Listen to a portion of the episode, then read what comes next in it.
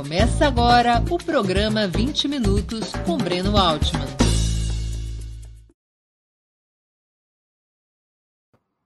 Bom dia. Hoje é 23 de junho de 2022. Estamos dando início a mais uma edição do programa 20 Minutos.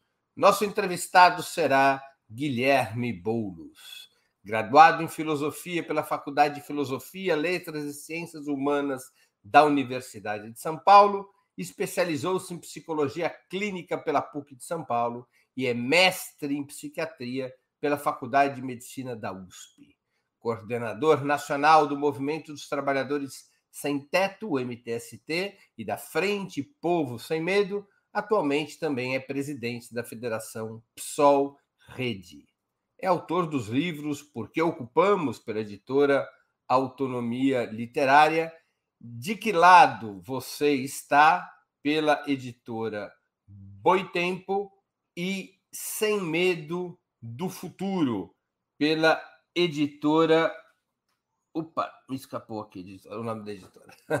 Antes de começarmos a entrevista, queria pedir um pouquinho de paciência e atenção a vocês para o nosso imprescindível recado comercial. Opera Mundi tem como principal fonte de receita o apoio de seus leitores e espectadores. Você pode contribuir de cinco formas. Primeira, torne-se assinante solidário de Opera Mundi em nosso site, com uma colaboração mensal permanente. Basta acessar o endereço operamundi.com.br barra apoio. Eu vou repetir, operamundi.com.br barra apoio. Segunda forma de colaboração, inscreva-se como membro pagante de nosso canal no YouTube. Basta clicar na opção Seja Membro em nosso canal nessa plataforma. Essa opção, Seja Membro, está bem diante de seus olhos nesse momento. Clique em Seja Membro e escolha um valor no nosso cardápio de opções. Terceira forma de colaboração. Contribua com o Super Chat ou Super Sticker durante a transmissão ao vivo de nossos programas. Normalmente, apenas quem paga esse ingresso ou é membro contribuinte de nosso canal tem suas perguntas lidas e respondidas por nossos convidados. Quarta forma de colaboração. Se você assistir nossos programas após sua transmissão ao vivo, colabore através da ferramenta Valeu, valeu demais. Funciona exatamente como Super Chat, mas quando estiverem assistindo aos nossos programas gravados. Quinta forma de colaboração. A qualquer momento, você poderá fazer um Pix para a conta de Opera Mundi. Nossa chave no Pix, nossa chave nessa modalidade é apoie.operamundi.com.br. A razão social é última instância editorial limitada. Além dessas cinco formas de contribuição, lembre-se sempre de dar like, de clicar no sininho e de compartilhar nossos programas com seus amigos e nos seus grupos. São ações simples e gratuitas que aumentam nossa audiência e engajamento, ampliando também nossa receita publicitária, tanto no site quanto no YouTube. Saco vazio não para de pé. A gente podia estar matando, roubando, mas estamos aqui pedindo, pedindo o seu apoio. Opera Mundi não é uma igreja, mas depende do dízimo dos seus espectadores e leitores para seguir adiante. Não existe outra arma melhor contra as fake news que não seja o jornalismo de qualidade. Somente o jornalismo de qualidade, independente, é capaz de colocar a verdade acima de tudo. E para que esse jornalismo de qualidade independente exista, sobreviva e avance, é necessário a tua contribuição. Por isso, que eu peço que você escolha uma dessas formas de colaboração com Ópera Mundi. Bom dia, Guilherme Boulos. Muito obrigado por aceitar nosso convite. Uma honra ter sua presença no 20 Minutos. Bom dia, Breno. Bom dia a todo mundo que acompanha o canal do Ópera Mundi. Satisfação, satisfação enorme estar é, tá contigo aqui hoje. Não poderia ser maior. É, vejo, eu acho que os espectadores também percebem uma ligeira cara de tristeza do Breno Altman, devido ao 4 a 0 que o meu Corinthians entubou no Santos do Breno Altman há poucas horas na noite de ontem. e o, o Breno está tá ainda abalado por isso. Poderia aqui, tenho que me solidarizar com ele, apesar da, da felicidade. Isso, eu quero dizer a todos que esse 4 a 0 é um caso clássico de fake news. Nunca aconteceu, não existiu.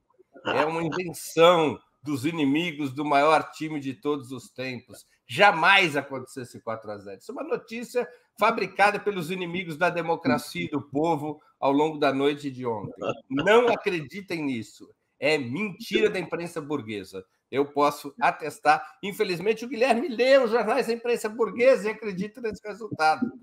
Esse jogo nunca aconteceu. Guilherme, antes de disparar as perguntas, eu queria anunciar que iremos presentear dois dos espectadores do 20 Minutos de hoje. Cada um receberá, devidamente autografado, um exemplar do livro Sem Medo do Futuro, de Guilherme Boulos. Eu vou convidar a Natália nossa produtora, para explicar os detalhes da promoção. Bom dia, Natália. Conte para a nossa audiência, por favor, quem poderá ganhar os brindes de hoje e como. Bom dia, pessoal. É, bom, como você disse, hoje a gente vai sortear. Temos dois brindes, aliás, para quem contribuir com o Super Chat e o Super Sticker. Quem tiver feito a maior contribuição durante a transmissão ao vivo do programa de hoje, através dessas duas formas, ao final do programa, vai ganhar de presente um exemplar do Sem Medo do Futuro, devidamente autografado.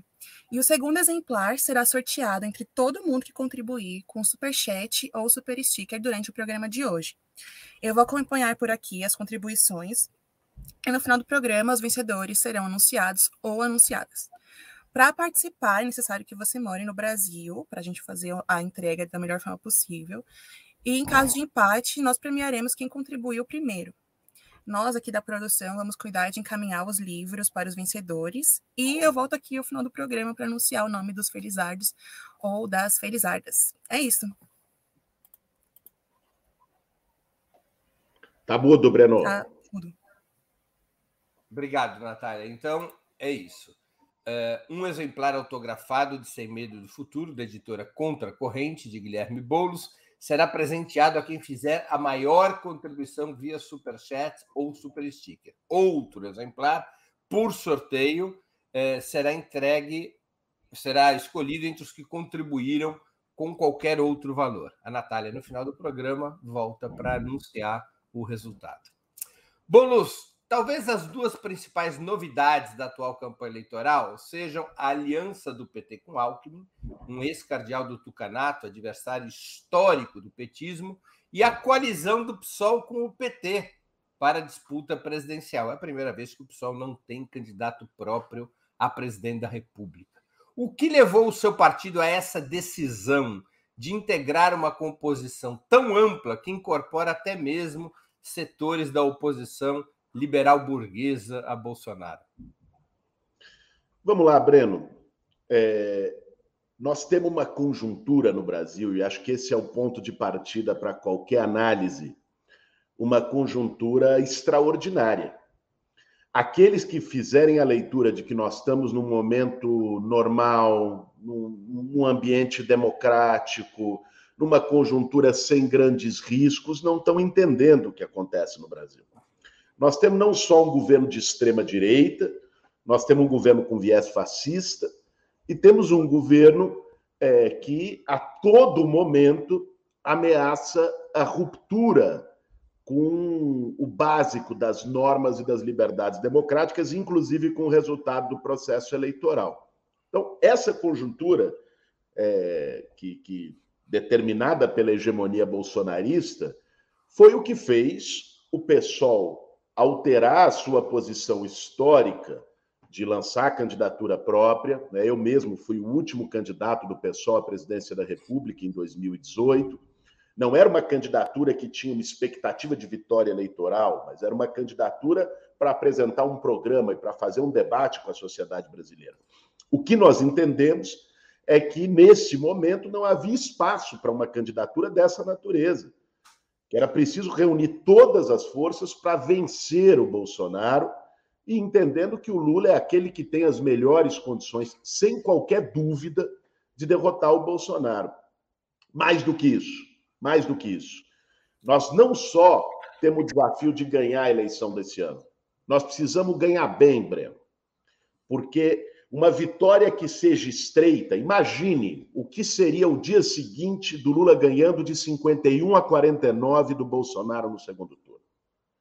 O caos que seria provocado é, com, a, com a reação, com as acusações de fraude, com a deslegitimação do processo. Agora, se nós conseguimos resolver a fatura, eventualmente no primeiro turno, se se ganha com 10, 15, 20 pontos de vantagem, se fica muito deslegitimada a, a posição bolsonarista de atacar o processo. Então, a unidade em torno do Lula desde o primeiro turno está justificada pela necessidade de derrotar o Bolsonaro. É evidente, você citou aqui um ponto de constrangimento. É evidente que no, se dependesse da minha posição e se dependesse da posição do PSOL, e acredito até que se dependesse da tua posição, mesmo não sendo do PSOL, Geraldo Alckmin não seria o vice dessa composição. Eu até compreendo é, que o Lula busque dar gestos ao centro, e a, até a centro-direita, neste caso, a direita liberal, na, na perspectiva de isolar o Bolsonaro na extrema-direita, mas nesse caso eu acho que a sinalização é ruim. Já tive a oportunidade de dizer mais de uma vez que acho que, inclusive, os ganhos eleitorais estão sendo superestimados. Agora, de toda forma, não é isso que vai nos fazer é, deixar de ter uma dedicação de corpo e alma para eleger o Lula, de se envolver na sua campanha, de construir comitês, grupos de ação no Brasil inteiro, como já estamos fazendo. É, e o ponto que o pessoal optou por fazer como um ponto assim, este nós não recuamos, né? é o ponto da disputa programática. Então, o pessoal apresentou um conjunto de, de, de propostas que foram amadurecidas no partido, debatidas entre as fundações para a campanha e para o PT, é, e uma parte dessas propostas, inclusive, foi é, incorporada no programa lançado nessa semana. Além da coalizão pró-Lula, o PSOL se dispõe a alianças mais amplas em vários estados, como Rio de Janeiro e São Paulo. Você mesmo retirou sua candidatura a governador paulista. O PSOL irá apoiar Fernando Haddad? Breno, a minha posição, inclusive pública, é de que o pessoal apoia o Fernando Haddad. Quando eu retirei a minha candidatura, retirei por duas razões. E não era por falta de competitividade, nós estávamos com dois dígitos nas pesquisas, o que é uma coisa inédita. Um candidato com posições caracterizadamente à esquerda, com um partido com posições caracterizadamente à esquerda, como é o PSOL, ter dois dígitos no estado de São Paulo. É, mas nós entendemos ali que, em primeiro lugar, era preciso dar um gesto de unidade é, um gesto de unidade para derrotar os tucanos. Eu acho que nós temos uma janela de oportunidade única para acabar com a hegemonia de 28 anos de governos do PSDB. Divididos seria impossível. Unificados é possível. É difícil, mas é possível.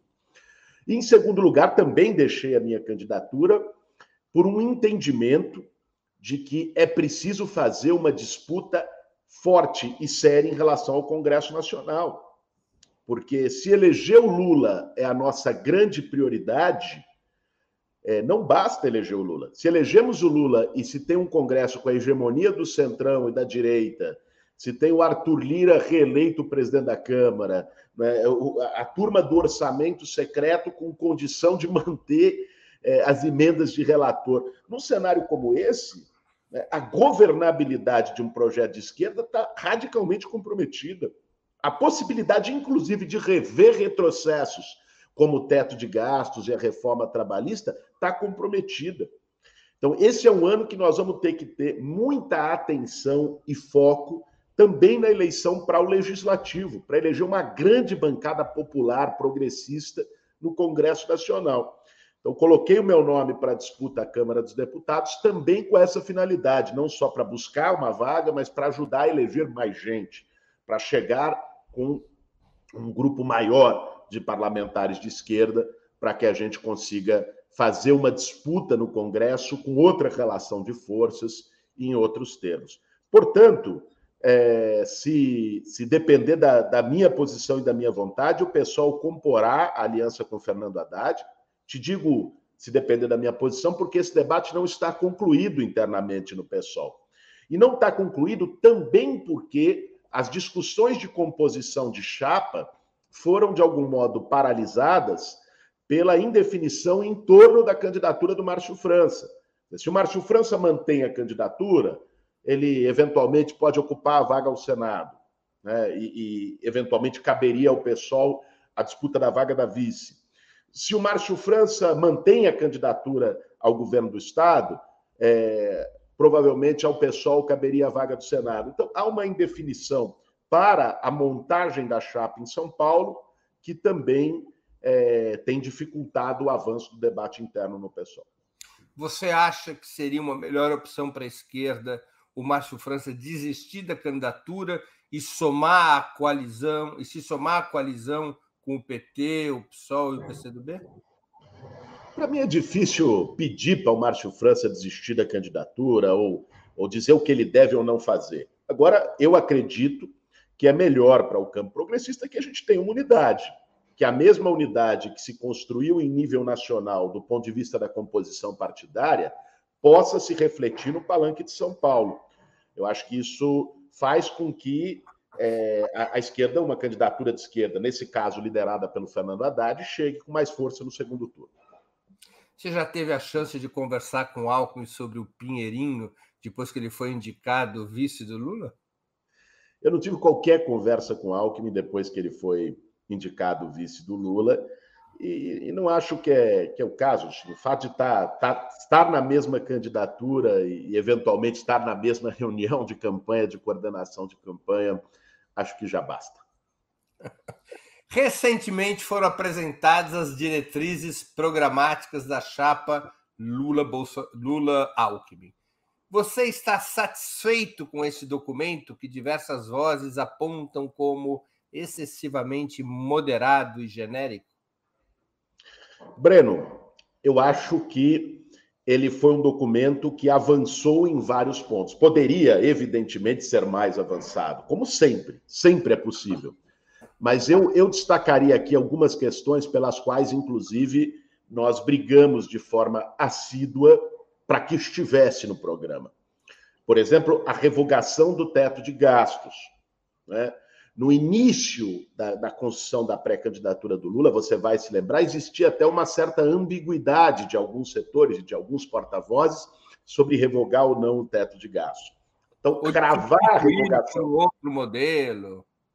É isso, é isso. Mas, mas veja, cravar a revogação do teto, falar, olha, é, é, é, preciso ter um equilíbrio fiscal, é preciso ter responsabilidade fiscal. Ok, né? Agora, o que se tem hoje é um modelo de responsabilidade fiscal, que, aliás, sequer é responsável fiscalmente, porque aumenta a dívida pública em proporção ao PIB, é, mas de completa irresponsabilidade social. Então, a revogação do teto, eu acho que ela é um ponto nevrálgico, porque ela permite, ou é melhor, ela tira o obstáculo para que se retome o investimento público, que é algo que vai ser essencial no próximo período para a reconstrução do país.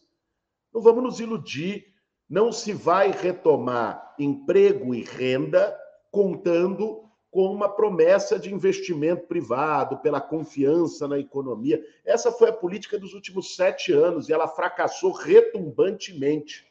O Brasil não sairá da crise sem uma retomada consistente do investimento público, inclusive sem um plano emergencial de obras públicas em infraestrutura, em saneamento básico, em moradia popular, que possa gerar emprego de forma imediata, na veia.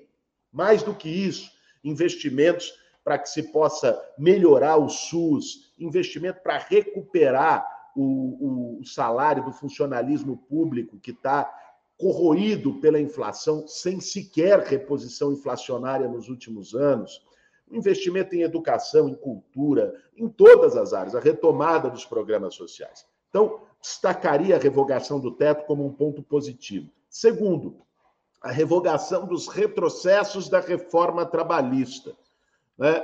É, eu acho que isso também é muito importante. Se nós queremos oferecer um programa que garanta dignidade para as trabalhadoras e trabalhadores do Brasil, nós não podemos nos omitir e nem tergiversar em relação à reforma trabalhista aprovada pelo Michel Temer em 2017, que é desastrosa, que, por exemplo, estabeleceu a terceirização para atividades fim, que, por exemplo, estabeleceu o trabalho intermitente, que aumenta a precarização e a informalidade, que não estabeleceu qualquer tipo de regulação para o trabalho por plataformas de aplicativo, é, que, que faz com que jovens fiquem 10, 12 horas em cima de uma moto ou atrás de um volante, sem ter nenhuma garantia trabalhista. Então, é, essa, essas duas questões eu acho que são avanços. E destacaria mais duas: duas em relação à revogação de retrocessos e duas em relação a avanços. Uma delas é a reforma tributária progressiva, que não foi feita nos 13 anos de governos de Lula e Dilma e é colocada na agenda agora. Porque vou te dizer uma coisa, Breno. Seria uma ilusão acreditar que 2023 é uma reedição de 2003, quando Lula assumiu o mandato pela primeira vez. É um outro país. É um país devastado. É uma economia mundial em outros termos. A China não está mais crescendo a dois dígitos, nós não temos uma tendência de crescimento da economia mundial, o que vai exigir de um novo governo Lula um nível de ousadia maior para poder realizar políticas públicas e avançar em direitos. Porque se foi possível lá atrás, em 2003, a conhecida estratégia do ganha-ganha, ou seja, você avança em políticas públicas, em programas sociais, em direitos sociais, aumenta salário mínimo, sem mexer em grandes privilégios, e era possível isso porque a economia crescia significativamente, numa média de 4% ao ano, que permitia fazer a política social por manejo orçamentário, hoje o cobertor encurtou. Então, para que se possa fazer essas mesmas políticas ou avançar nelas, vai ser preciso mexer em privilégios, vai ser preciso fazer uma reforma tributária progressiva. Então, eu destaco a importância disso estar no programa. E, por último, a parte ambiental. É, eu acho que já passou da hora da esquerda latino-americana, o Petro agora que venceu na Colômbia, faz isso com maestria, tem um programa ambiental extremamente avançado, é, de tratar do modelo de desenvolvimento. Nós não podemos tomar como natural um modelo primário extrativista, achar que o tipo de industrialização que nós temos que ter é a industrialização do século XX, dos anos 60, 70. Nós temos que nos conectar a debates essenciais, como desmatamento zero, como metas para zerar as emissões de carbono e gases de efeito estufa, como transição energética para energias limpas, como uma indústria que esteja pautada não só pelas fontes de energia limpa, mas pelas tecnologias de inteligência artificial de 5.0, com investimento intensivo em ciência e tecnologia. São debates como esses que o programa incorpora e que eu acho que são fundamentais para pensar um projeto de reconstrução nacional. Está no silêncio, Breno. No passado, você chegou a declarar que a experiência liderada por Lula e Dilma estava superada pela fadiga de um projeto que, como você mesmo já se referiu há pouco, pela fadiga de um projeto que não ousava enfrentar as chamadas reformas estruturais, tributária, financeira, agrária e urbana, entre outras. Criticava esses governos petistas como conciliadores. Você continua com a mesma ideia a esse respeito? Breno, o que eu, o que eu disse mais de uma vez, e, e sigo como uma interpretação, é que uma estratégia né, que aposte unicamente numa perspectiva de manejo do orçamento para promover avanços sociais, ela só é possível num cenário de bonança econômica. Né? Quando eu disse que esta estratégia estava chegando ao esgotamento, e aliás, veja você, a própria presidenta Dilma reafirmou essa percepção há dois dias atrás, num evento que nós tivemos no Salão do Livro Político. Né? Ela disse: olha, ali, no final do meu governo, e talvez nós não percebemos a tempo, nós estávamos numa encruzilhada de que era preciso mexer no conflito distributivo para continuar em políticas sociais, porque o patamar de crescimento econômico não permitia manejo orçamentário. Isso quem disse foi a própria presidenta Dilma, né, como um reconhecimento retrospectivo. E é essa análise que eu tenho. Né? Se chegou, enquanto você crescia, Breno, 4% ao ano, como foi a média de crescimento dos oito anos de governo Lula, era possível, e assim foi feito, não é por acaso que o Lula saiu com quase 90% de popularidade, o, o, o modelo do ganha-ganha. Então, pega o orçamento, como, como o Lula dizia, inclui o pobre no orçamento, aumenta salário mínimo, faz política de crédito, né? aumenta condições de consumo, faz políticas sociais, faz ProUni, né? faz mais universidades públicas, faz mais médicos, faz tudo isso, sem precisar mexer né, no conflito distributivo, ou seja, nos sobrelucros do capital e também é, no sistema tributário regressivo brasileiro. Quando este crescimento, na rebarba da crise de 2008, começa a diminuir, e o crescimento médio dos, dos governos Dilma foi dois e pouco por cento, quase metade do governo Lula, essa margem de manobra não existe mais. É uma questão básica de matemática econômica.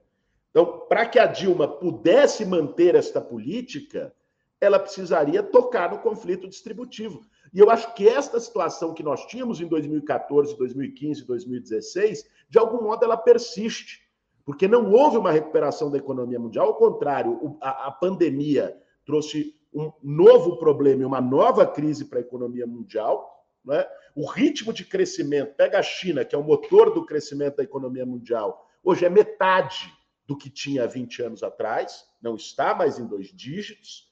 Né? É, e isso faz com que você precise ter medidas mais ousadas e que a fórmula que funcionou há 20 anos não funcione mais. O que eu disse da, na, na perspectiva que você resgatou e reafirmo agora é que vai ser preciso mais ousadia, vai ser preciso enfrentar o conflito distributivo para que a gente possa ter um novo ciclo de avanços sociais e populares no país. Você acha que o ex-presidente Lula está convencido da necessidade de uma perspectiva mais audaciosa? Olha, ele me disse que sim. Imagino que tenha dito o mesmo a você e nas oportunidades que conversaram. Quando tenho conversado com Lula, o Lula tem dito frequentemente, aliás, disse mais de uma vez publicamente, que só faz sentido a ele depois de ter governado o país por oito anos, sem qualquer levantamento, o melhor presidente da história do país, segundo a opinião popular, só faz sentido voltar ao governo se for para fazer mais. Não para fazer menos ou fazer igual. Se for para fazer mais. E quando ele fala mais, é mais no sentido de políticas sociais, mais no sentido de atendimento aos interesses populares. É isso que eu tenho ouvido do Lula. E se você pegar o discurso do Lula também do ponto de vista público, né, ele é um discurso que tem tocado em questões que o Lula não tocava em outras eleições, em outros tempos. Né? Então, o Lula tem sido categórico, inclusive, na defesa deste programa que foi aprovado essa semana. O Lula falou abertamente, e isso abriu uma crise em setores da imprensa e do mercado, em revogação da reforma trabalhista no início desse ano né, antes disso ser colocado no programa. Falou em revogação do teto de gasto em outro de seus discursos nos últimos meses. Né? Ou seja, não foi ambíguo, porque a gente tem uma tradição também na esquerda brasileira de programas ofensivos e discursos moderados. Né? No, no caso desta vez, o, o Lula está expressando no seu discurso público o programa. Então, eu tô otimista em relação a um comprometimento do Lula uma vez eleito com a disputa desses avanços. Agora, nós sabemos, né, Breno? É, a vida é dura. Né? Nós, nós precisamos ter correlação de forças também para esses avanços. A vontade do presidente é muito importante. Né? Não é irrelevante, não. É muito importante. Mas sozinha não resolve. Então, daí a importância também de uma eleição parlamentar que nos dê um cenário mais favorável no Congresso, e daí a importância da compreensão dos nossos movimentos sociais, da nossa militância política, da importância da mobilização. A mobilização agora no processo eleitoral e a mobilização pós-eleições para que a gente possa efetivar o programa que a gente defende. As pesquisas indicam uma polarização aparentemente intransponível, consolidada entre Lula e Bolsonaro com forte dianteira do ex-presidente e chances de vitória até no primeiro turno. Você está otimista? E pergunto algo que você já tocou um pouco. Como você acha que deve ser conduzida a campanha eleitoral? Já dá para apostar em um carnaval antecipado até outubro? Breno, eu estou otimista. Agora, eu acho que o nosso maior inimigo daqui até outubro é um sentimento de já ganhou. Tá? Eleição não se ganha de véspera. Para que a gente consiga ter a vitória eleitoral, nós precisamos ter os votos. E esses votos precisam ser disputados na sociedade brasileira nos próximos três meses. Então, veja, é evidente que a situação hoje é favorável para o Lula. E olha, é, é compreensível que seja ou a tragédia que o Bolsonaro promoveu no país nos últimos anos. Nós temos 670 mortos pela 670 mil mortos pela pandemia. Nós temos 33 milhões de famintos no país que é o terceiro maior produtor de alimentos do mundo. Nós temos 12 milhões de desempregados e mais uma legião de subempregados, de trabalhadores precarizados na informalidade. A vida do povo brasileiro piorou muito no governo Bolsonaro. A inflação voltou depois de 30 anos. Então, veja, é, é, é compreensível que o sentimento popular, que os ventos levem para um apoio consistente da população brasileira, sobretudo da população mais pobre, ao Lula. Agora, isso precisa ser efetivado. E para isso, Breno, nós não podemos subestimar a força que existe ainda no campo bolsonarista. Tá? Então, o Bolsonaro tem ferramentas, tem o gabinete do ódio, tem as fake news, tem os robôs, tem uma série de ferramentas de manipulação de redes sociais utilizadas com sucesso em 2018, tem a máquina pública. A máquina pública não é irrelevante. Né? Hoje o Bolsonaro tem a máquina da União, tem o Centrão atuando, ou pelo menos uma parte expressiva do Centrão, atuando na sua campanha, porque quer manter a mamata do orçamento secreto. Ou seja, Bolsonaro não é cachorro morto. Mais do que isso, ele tem a ameaça né, que paira a todo momento sobre o processo eleitoral de virada de mesa, de não aceitar, de mobilizar, de ter ou não capacidade de mobilizar setores das Forças Armadas, das polícias militares, né, de, da turma dos clubes de tiro. Ou seja, não podemos subestimar, nós temos que ganhar essa eleição e ganhar bem. Nós temos que ganhar bem nos números e, ao mesmo tempo, ganhar bem com uma bancada do campo progressista. Reitero, reafirmo isso aqui é, como, como uma questão importante. Então, dito isso, eu acho que a campanha tem que ser uma campanha de mobilização. É fundamental que a gente ative os comitês territoriais. Aqui nós criamos os grupos de ação na nossa campanha em São Paulo, que a gente nomeou grupos de ação Lula Boulos. Então, todos os grupos da minha campanha também vão ser grupos que a gente vai mobilizar para a campanha presidencial. Né? Já são mais de 250 grupos no estado de São Paulo. E a gente tem buscado, também através do MTST, da Frente Povo Sem Medo, de um conjunto de movimentos sociais que estão na campanha, construir as formas de mobilização. E é uma disputa também, Breno, de agenda. Nós não podemos incorrer no erro de deixar o Bolsonaro definir a agenda política do país. Ou seja, as cortinas de fumaça que ele cria, Né? Nós não podemos entrar nessa onda. Nós temos que repetir um mantra. Nosso mantra é preço do bujão de gás, preço da gasolina, né? É, desemprego, fome, desigualdade. Este tem que ser o tema e a agenda pública das eleições de 2022. Se a gente acertar no tom, definir a agenda e conseguir fazer uma campanha mobilizada, eu tenho muita confiança de que nós vamos ganhar e temos chance de ganhar no primeiro turno. Guilherme, nós temos aqui algumas perguntas de espectadores que contribuíram com o Superchat. Quero aqui lembrar, pessoal, que ao final do programa nós vamos presentear dois espectadores ou espectadoras nossas. Aquele que der o maior lance de Superchat e Super Sticker ganha um exemplar do livro Sem Medo do Futuro, de Guilherme Boulos, assinado, autografado pelo próprio autor. E entre os demais que contribuírem com Super Chat e Super Sticker de qualquer valor, nós vamos fazer um sorteio de um segundo exemplar deste livro, Sem Medo do Futuro, da editora Contra Corrente, livro escrito por Guilherme Boulos, e que ele irá, irá também autografar esse segundo exemplar. Então, eu tenho aqui uma pergunta. O Tóxico Fernando, que contribuiu com o Superchat, dois reais, obrigado, Tóxico. Qual o papel da reforma urbana no próximo governo? Olha, essencial a questão levantada pelo nosso querido Tóxico Fernando, é, que é o seguinte: a crise urbana e, sobretudo, a crise habitacional nunca teve tão dramática no Brasil, Breno. Hoje nós temos na cidade de São Paulo, para dar um exemplo, recorde histórico do número de pessoas vivendo nas ruas. Foi desmontado os programas habitacionais. Agora não basta você recriar Minha Casa Minha Vida. E nós dissemos isso ao Lula, né? É, que apesar de ter sido o maior programa de financiamento habitacional, com um alto grau de subsídio da história do país, construiu mais de 5 milhões de moradias, tinha limites muito importantes em relação à política urbana. Pensava moradia, mas não pensava cidade, não pensava reforma urbana. Então, as casas eram construídas nas periferias mais distantes, longe da oferta de empregos, longe de infraestrutura, longe de serviços públicos.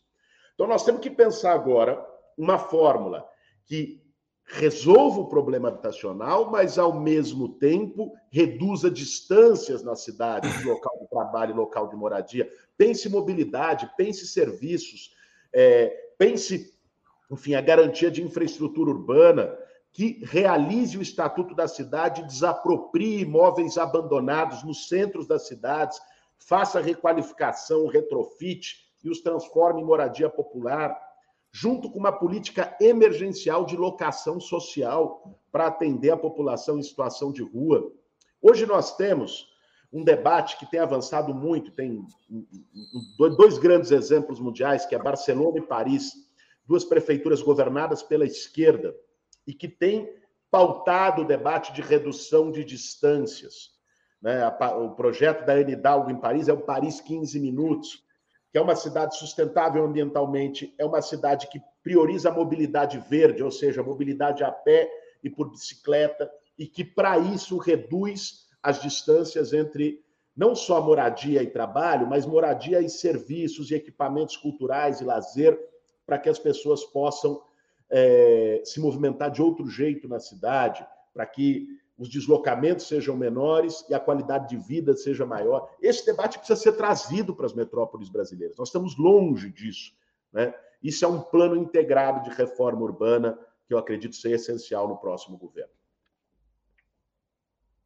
Nós temos uma segunda pergunta do João PS Luz, que também contribuiu com o Superchat. Agradeço ao João PS Luz contribuiu com cinco reais. Quais as condições barra força do PSOL de puxar o programa e o governo à esquerda? Veja, João, é, eu acho que esse deve ser o papel do PSOL. Né? É, e acho que o PSOL tem tido uma relevância crescente na esquerda brasileira e na política partidária, com o crescimento das suas bancadas, com o crescimento de número de filiados, com uma maior atuação em movimentos sociais e presença territorial. O PSOL, no seu início, era um partido, até pela forma, surge como uma dissidência do PT, então surge como um partido parlamentar, com uma base mais focada na classe média, em servidores públicos. E o PSOL tem construído um processo de popularização nos últimos anos que é relevante e que expressa também a sua própria composição eleitoral, o seu mapa eleitoral. Acho que isso vai dando condições para que o pessoal seja um ator relevante do ponto de vista de fazer o contraponto a forças liberais e forças de direita, para que a agenda política do governo e do país vá mais à esquerda. Acredito que o pessoal vai ampliar sua bancada parlamentar de forma significativa na próxima legislatura, o que também dá mais espaço institucional para que o partido faça isso. Muito bem. Antes de continuarmos, eu queria pedir novamente que vocês contribuam financeiramente com Opera Mundi. Há cinco formas de fazê-lo. A primeira é a assinatura solidária em nosso site, operamundi.com.br barra apoio. A segunda, se tornando membro pagante de nosso canal no YouTube. Basta clicar em Seja Membro e escolher um valor no nosso cardápio de opções. A terceira é contribuindo agora mesmo com o Super Chat ou Super Sticker.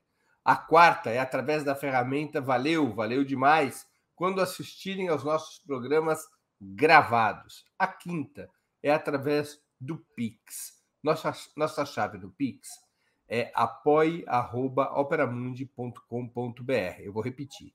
Nossa chave do Pix é apoie.operamundi.com.br. E a nossa razão social é Última Instância Editorial Limitada. Lembro que hoje nós temos dois brindes para quem contribuir com o Super Chat e o Super Sticker.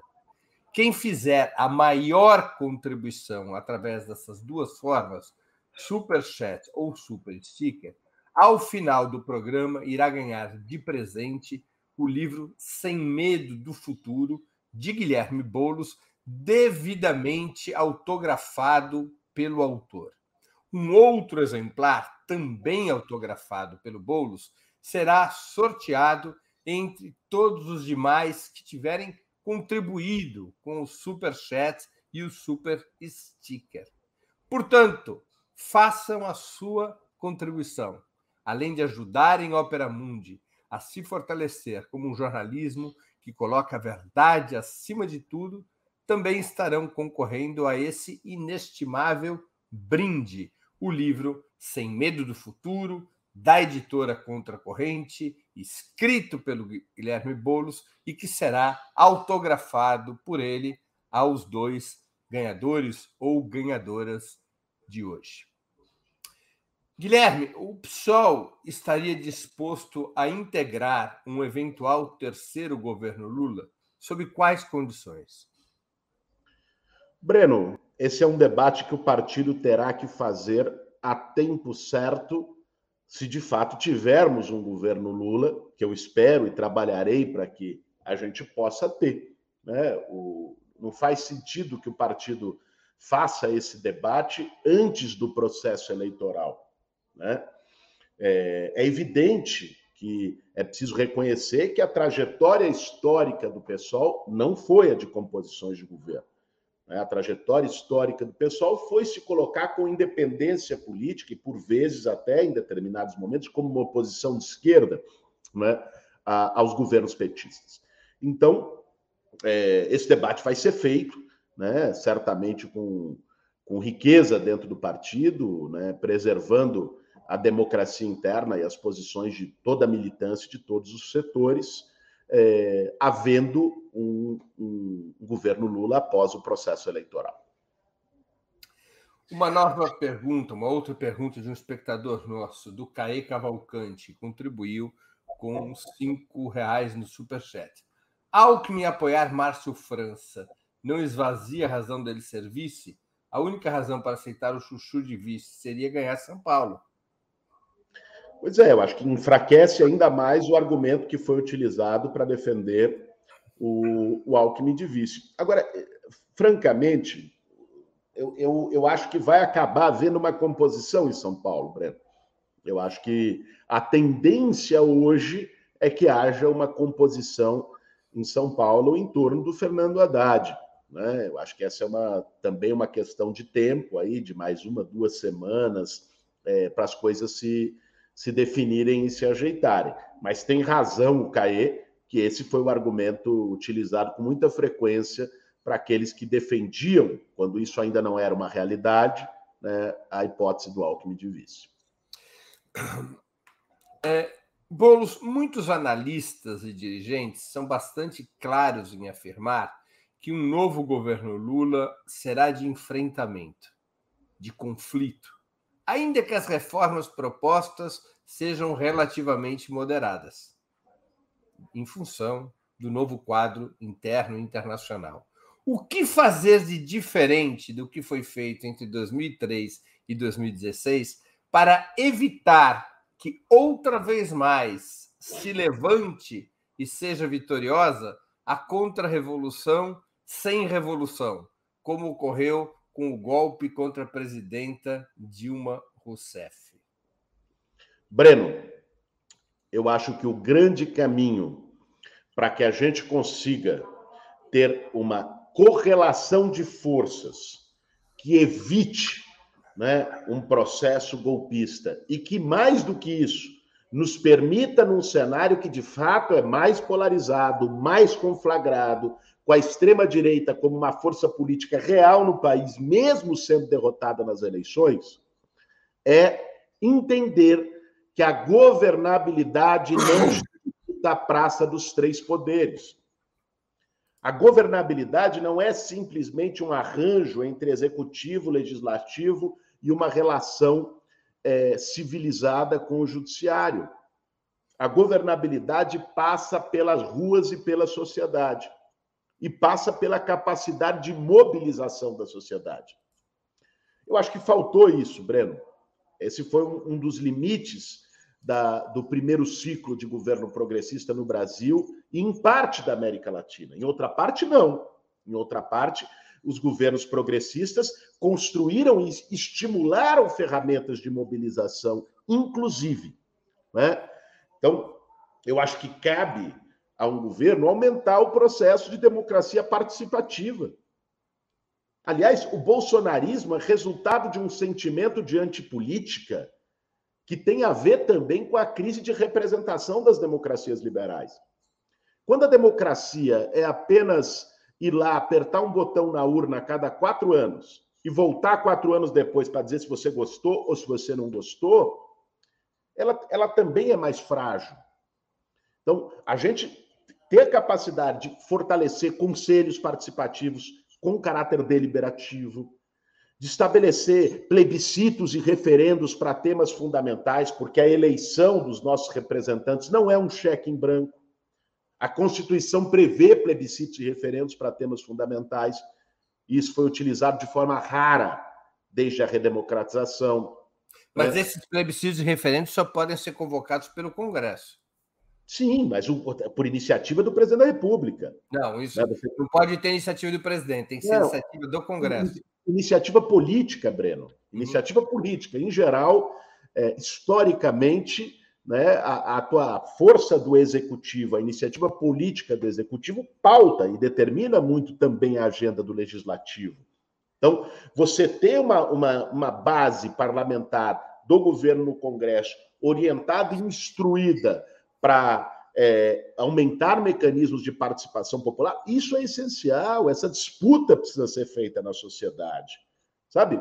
Então, é, nós tivemos mecanismos, em geral, a nível municipal, como o orçamento participativo e outros tantos de democratização dos espaços de poder, é, de organização territorial, de processos também de, de, de debate político de, de disputa de valores, de disputa cultural na sociedade, que é essencial.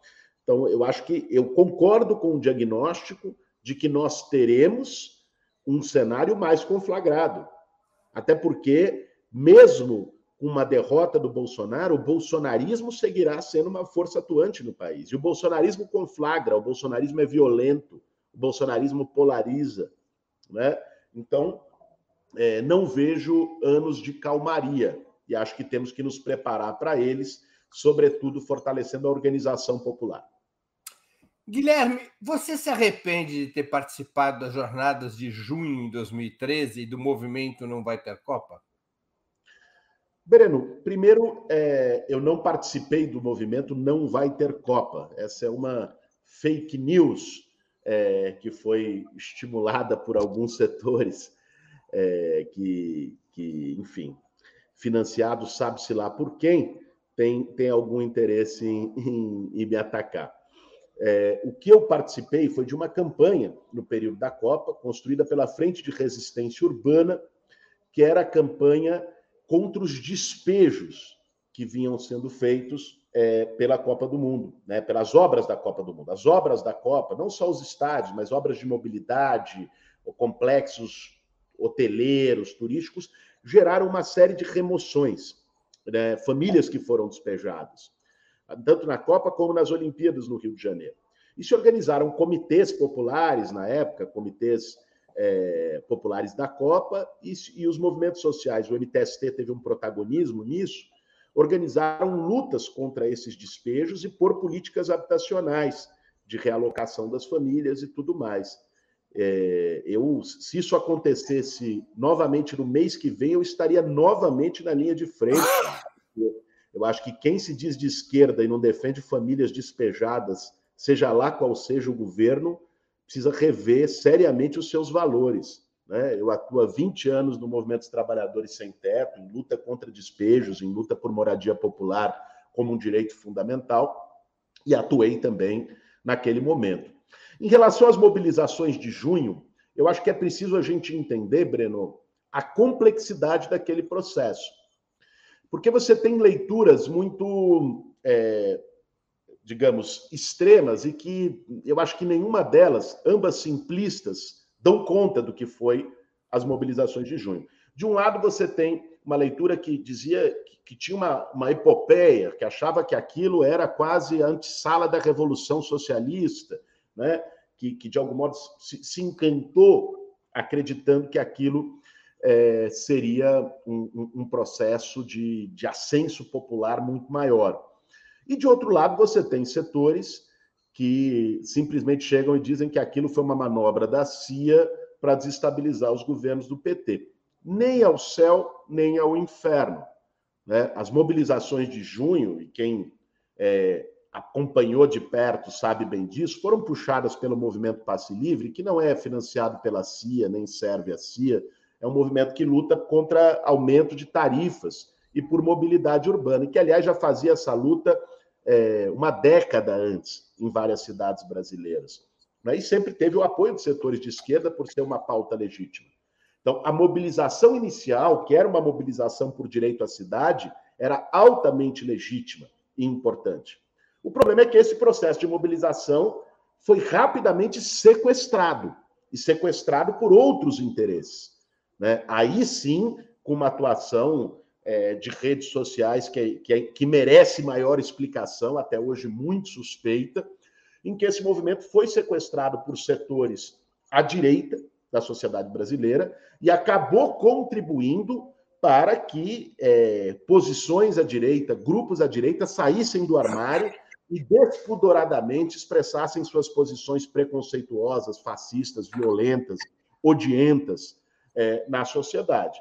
Então, uma coisa é o que foi o fator motivador das mobilizações de junho, outra coisa foram desdobramentos à direita a partir de uma disputa e de um sequestro desse movimento por outros setores.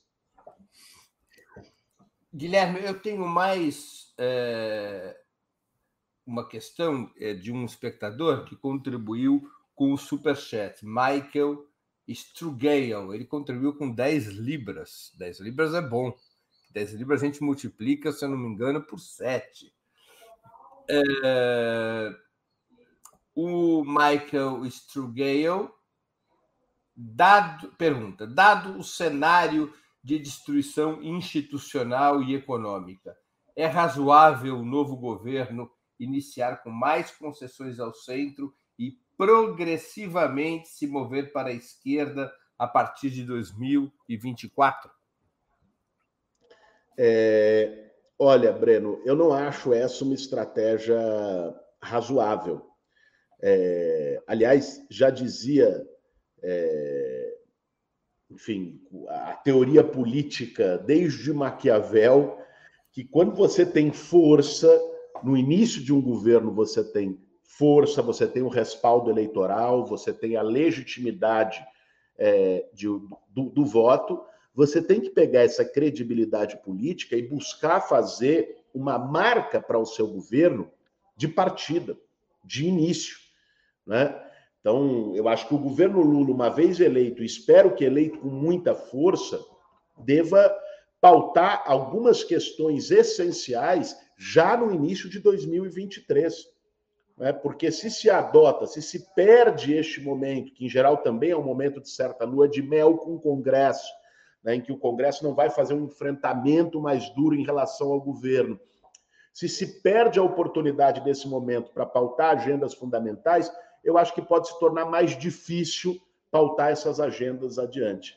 Por isso, eu tenho uma percepção diferente do Michael. Eu acho que é, um, um, governo, um eventual governo Lula, deve de início né, colocar as suas agendas para o país, buscar aprová-las, até porque nós vamos ter um processo de reconstrução pesadíssimo. E se a gente demora para conseguir dar uma guinada na política econômica do país, é, nós vamos ter um, um cenário ainda mais catastrófico no ano que vem. Tá mudo, Breno. Nós temos uma outra pergunta de uma espectadora que contribuiu é, pelo Superchat, é uma pergunta bem provocativa, Boulos. Da Adriana Machado, ela contribuiu com 9,99 dólares. O Boulos vai prestar solidariedade ao PCO pela ditadura do STF? Não entendeu que as campanhas que ele fez na época da Copa ajudaram no golpe da Dilma? É financiado pelo IRI de Etchegóin? É, a turminha do PCO não se cansa, Breno. Eu acho impressionante. É, enfim, não, muitas vezes não tem gente para encher uma Kombi. Aliás, eu me lembro bem nas mobilizações feitas contra o golpe, nós chegávamos lá com 5, 10 mil pessoas do Povo Sem Medo. O PCO chegava com 10 pessoas e 20 bandeiras.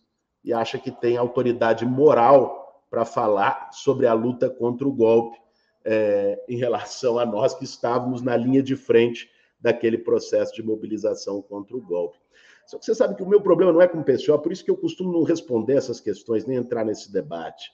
É, eu acho que o, o PCO é, é, é, um instrumento a serviço de alguns setores que temem um, um, uma certa renovação também na esquerda brasileira, o crescimento é, do campo que nós representamos na esquerda brasileira, e atua a soldo para cumprir esse papel. Então, não, não, vou, não vou entrar na, nas fake news do PCO.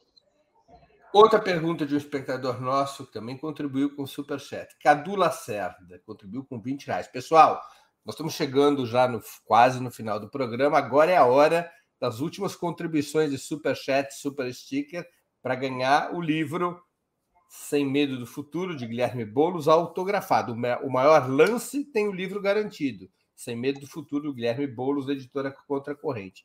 E os outros valores vão ser sorteados para uh, a, nossa, a nossa audiência.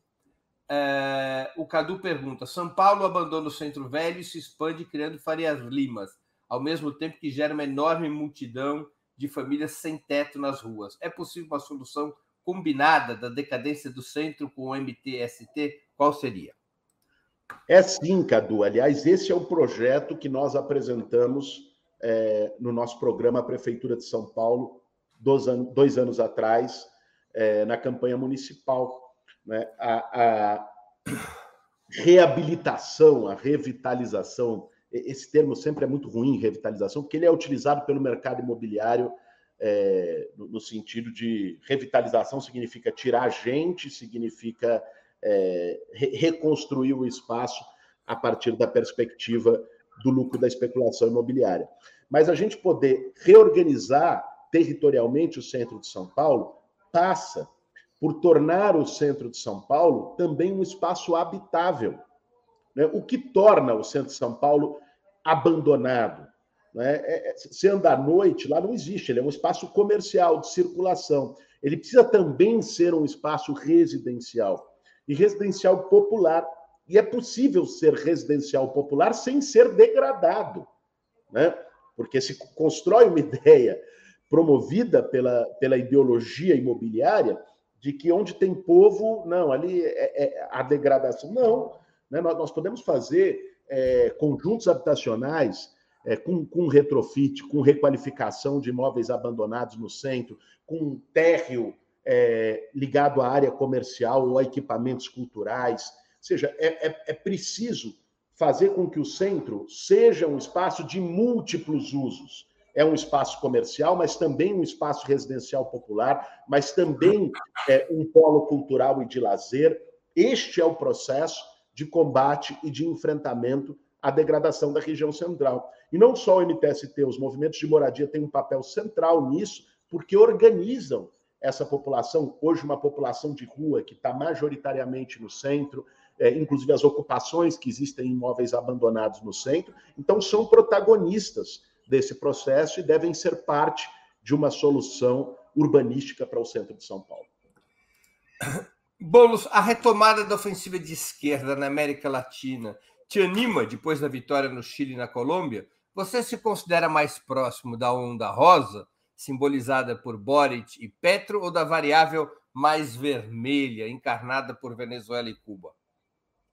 Breno, é, eu acho que anima muito ver a, a, vitória do Boric e a vitória do Petro.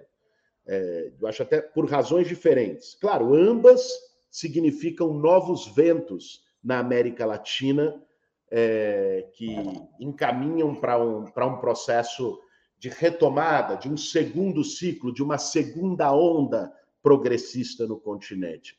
No Chile, é, a vitória do Boric é impensável sem o processo de mobilização de 2019 e 2020, é, e que, que, gerou uma Assembleia Constituinte, aliás, a primeira Assembleia Constituinte da história com maioria de mulheres, é, e um governo com, com, um programa e com um projeto de esquerda. Na Colômbia, por ser a primeira vez que a esquerda ganha o governo da Colômbia, é, e, com, e com um projeto também que não é ambíguo, que não é moderado, né, liderado pelo, pelo Gustavo Petro e pela França.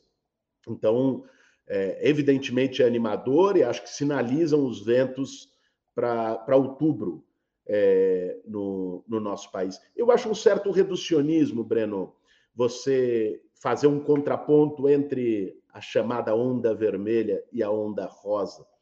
É, cada qual tem, tem os seus tempos. Né? Então, a, a Revolução Cubana, você comparar o, ser adepto ao processo é, cubano ou ao processo chileno, né, eles estão separados por 60 anos, por mundos que eram totalmente diferentes, por esquerdas que eram totalmente diferentes, por programas e demandas populares que eram totalmente diferentes.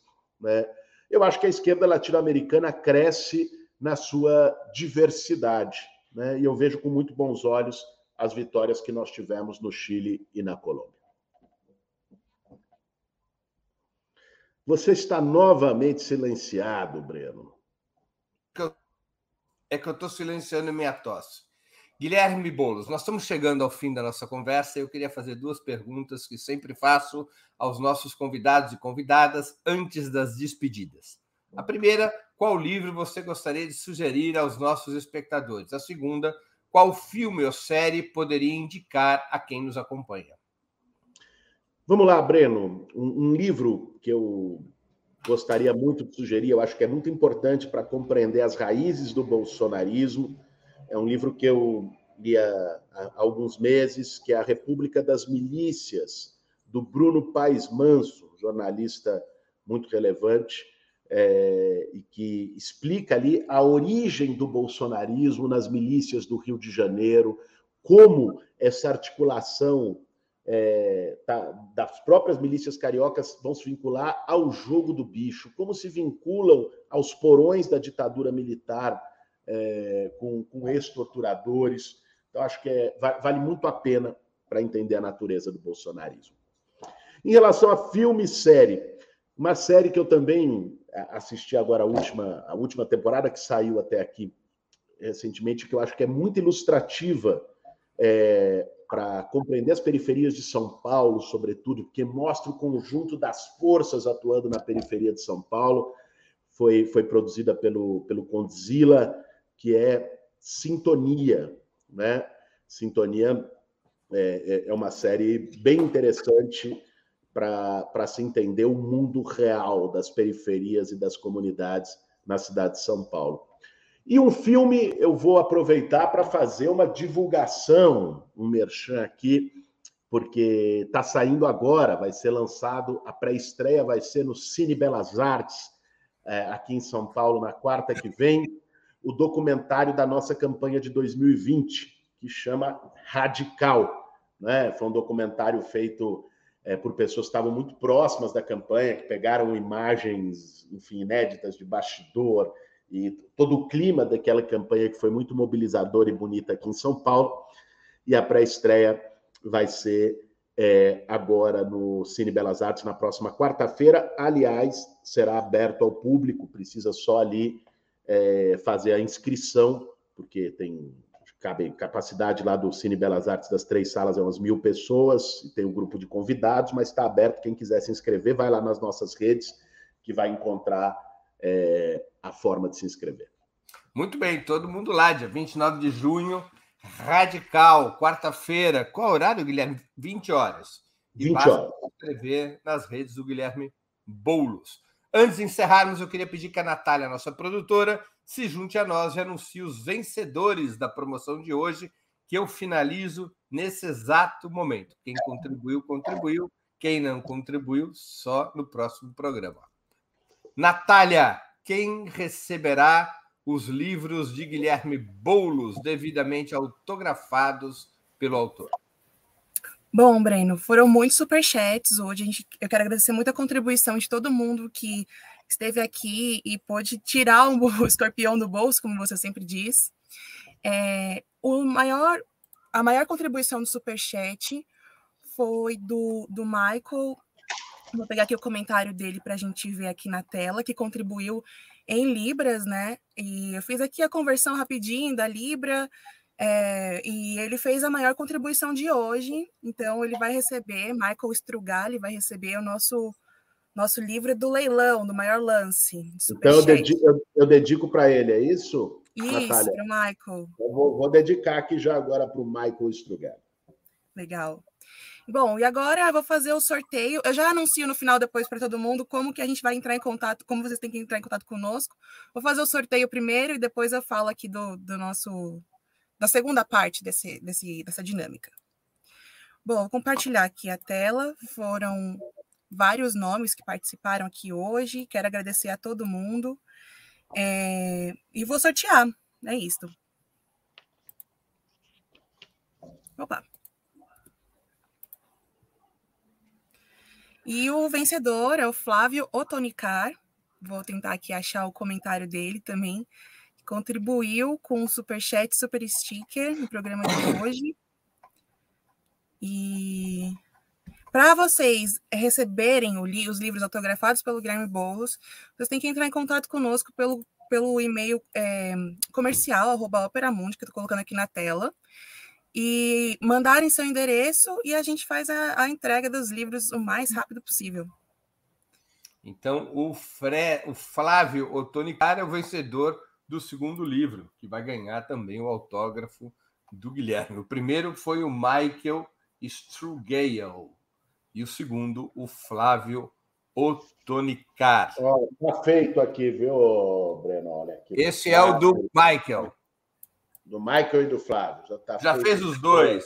Mas, é, é assim que a gente gosta, candidatos a deputado federal que honram a sua palavra. Muito que bem.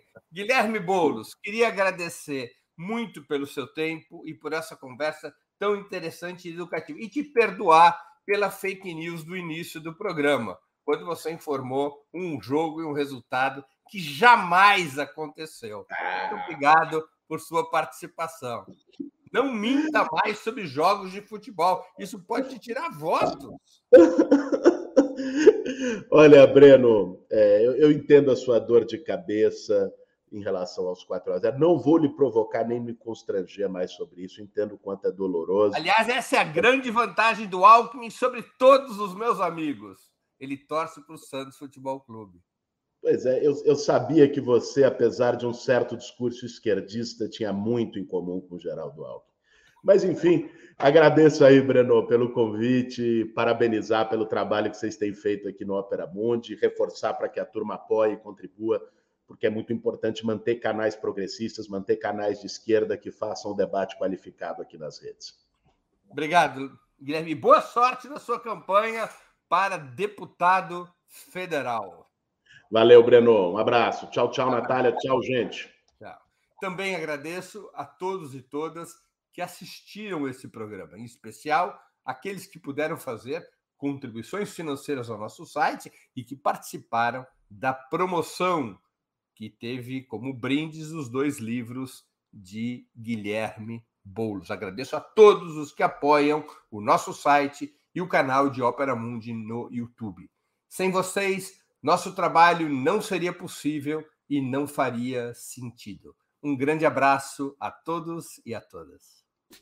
Para assistir novamente esse programa e a outras edições dos programas 20 Minutos, se inscreva no canal do Ópera Mundi no YouTube.